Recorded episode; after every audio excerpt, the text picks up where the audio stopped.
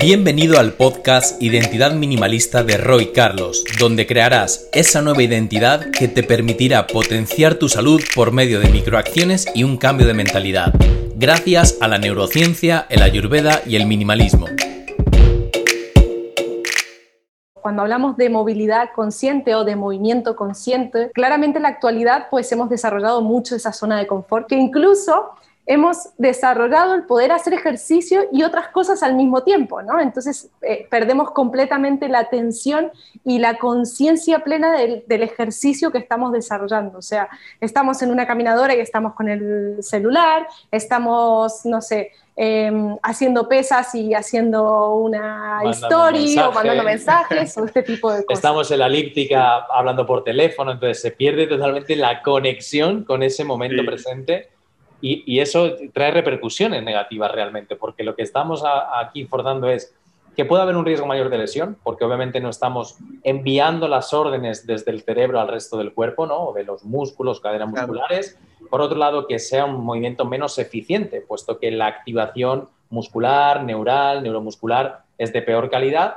Y luego, aparte, como yo digo, perdemos el tiempo, porque definitivamente no es necesario estar en una elíptica, en una cinta de correr, en cualquier otro sistema de entrenamiento, dos horas para hacer un trabajo cardiovascular o de fuerza o cualquier otro sentido. ¿no? Entonces, si, utilizamos aquí la, eficiencia y el tiempo, creo que no es el mejor consejo, ¿no? Estar como eh, haciendo multitask mientras uno eh, está entrenando, ¿no? Tienen razón, tienen razón. El problema de eso, el riesgo, es que cuando hacemos ejercicio, físico, tenemos un objetivo, el objetivo es empujar un poco nuestros límites. Y ahí necesitamos conocer nuestros límites, necesitamos eh, saber dónde están los límites. Y si estás haciendo una actividad física sin pensarlo, sin estar consciente de lo que está pasando, no puedes saber eh, si estás sobrepasando tus límites, eh, no puedes investigar tu cuerpo. Y a mí me gusta mucho la movilidad, lo veo mucho como una herramienta diagnóstica. Cada vez que hago un ejercicio de movilidad, me doy cuenta de que ay, hoy esta cadera no se mueve muy bien. Hoy, bueno, mi espalda falta un poco de movilidad. Este es mi rango de movimiento, ¿cómo lo puedo mejorar?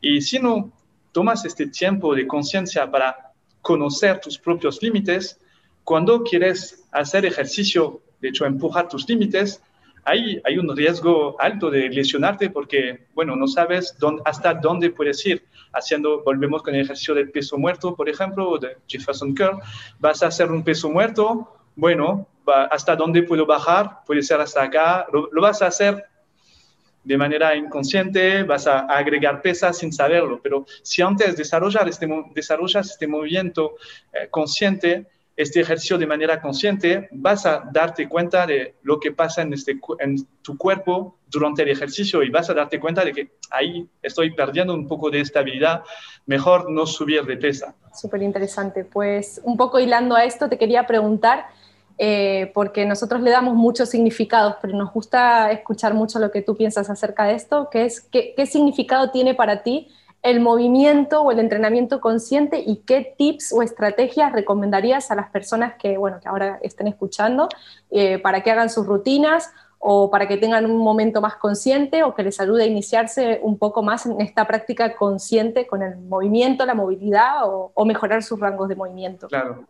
Bueno, como justo le expliqué, es que cuando hacemos ejercicio eh, estamos navegando con nuestros límites, así que es indispensable conocer sus límites. Para conocer sus límites no hay nada mejor que los ejercicios de movilidad o que tomar el tiempo para sentir lo que está pasando cada vez que haces un ejercicio, lo que está pasando en tu cuerpo. Yo aprovecho mucho del calentamiento para eso, para los ejercicios de, movilidad. Para mí, mi calentamiento es una, eh, una suma de ejercicios de movilidad. Uso mucho eso. Eh, durante este calentamiento aprovecho para calentar las articulaciones, sentir lo que está pasando hoy, cómo está mi cuerpo hoy. Eh, estoy muy consciente durante esta fase del calentamiento.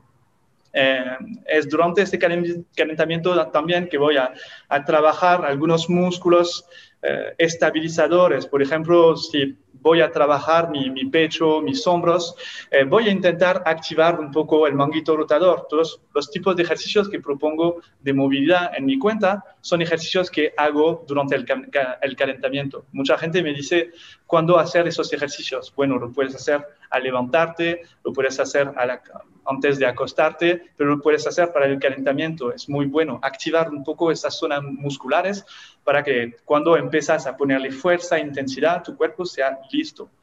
Y es una excelente manera, si lo haces de manera consciente, este calentamiento para sentir dónde están tus límites hoy y te prepara muy bien para tu entrenamiento. Después, mis entrenamientos voy con una parte más de fuerza. Cuando trabajo la fuerza, vamos a agregar pesas, vamos a hacer generalmente movimientos más lentos para eh, aumentar el tiempo de carga en los músculos y no hace falta hacer muchos movimientos y no se trata para nada de velocidad. De hecho, es un excelente momento para sentir lo que está pasando, para sentir tu equilibrio durante este movimiento. Así que la fuerza para mí, eh, esos trabajos de fuerza es un trabajo de técnica y de conciencia. Así que es una excelente manera para hacer movimiento consciente cuando desarrollar tus ejercicios de fuerza. Cuando haces un squat con una barra en la espalda, cuando haces flexiones de brazos si te cuestan mucho. Todo este momento de trabajar la fuerza es muy, muy importante. Nada de velocidad. Cuando hago movimiento consciente, nada de velocidad. Después de un entrenamiento, cuando quieres trabajar tu cardio, cuando quieres trabajar tu resistencia muscular, ahí vas a ponerle un poco de velocidad. Además, es divertido hacer un poco de, de velocidad de cardio. Todos amamos eso, un hit. Pero cuando hago un hit, un ejercicio de cardio, voy a disminuir todas las intensidades porque la velocidad es la intensidad más complicada para manejar. Si no tienes una técnica perfecta, la velocidad es lo peor para lesionarte. De hecho, nada de peso cuando hago velocidad. Eh, y mis rangos de movimientos, en mis, en mis movimientos hago rangos de movimientos más estrechos. Por ejemplo, eh, no sé, si hago un squat, voy a bajar un poco más, menos en los squats, voy a hacer squats rápidos, pero intento no ir hasta el final de mi rango de movimiento, porque también es una intensidad. Así que aprovecho para hacer velocidad, velocidad, velocidad, pero bueno, manejo las otras intensidades así para proteger mi cuerpo. Y me parece algo súper interesante lo que mencionas. Y bueno, si voy a profundizar en esos movimientos, voy a ser más consciente, un trabajo más lento y más, eh, bueno, pues presente. Que quiero activar un poquito el corazón, la musculatura, porque como dices tú, también el movimiento en ese sentido es algo muy innato al ser humano. Bueno, voy a cuidarme y voy a protegerme disminuyendo tanto la carga externa, es decir, ese peso añadido, como el recorrido articular, a lo mejor un poquito más cortito, bueno, pues para trabajar dentro de una zona de protección o de seguridad. Sí, siempre equilibrar un poco las intensidades, no se puede trabajar todo en el mismo ejercicio. Y hasta aquí el episodio número 50 donde hemos hablado de movilidad y entrenamiento consciente, pero esto no termina aquí. Si lo que quieres es seguir mejorando tu movilidad y tu postura, aumentando tu energía, entrenando con seguridad, mejorar tu metabolismo y tu salud, aliviar tus dolores musculares y del cuerpo, así como ganar masa muscular e incluso perder peso, no te puedes perder el método funcional de nuestro amigo Julien. Ahí vas a tener un montón de clases y un montón de entrenamientos donde empezar desde hoy mismo a cambiar tu realidad, aportando cada día más salud a tu vida y a tu organismo. Así que toma acción debajo de este podcast. Te voy a dejar en la descripción el link donde puedes acceder a este método funcional, donde podrás ver en qué consiste, cuál es el contenido, cuáles son todas las eh, condiciones y beneficios que te aporta Julian. Así que, bueno, no lo dudes, toma acción y empieza a no procrastinar tu salud porque esto ha de ser una prioridad en tu vida. Nos vemos en el siguiente episodio. Chao, chao. Hasta aquí llegó la charla de hoy. No olvides suscribirte a este podcast si quieres seguir aprendiendo y creciendo junto a nosotros a través de esta comunidad minimalista.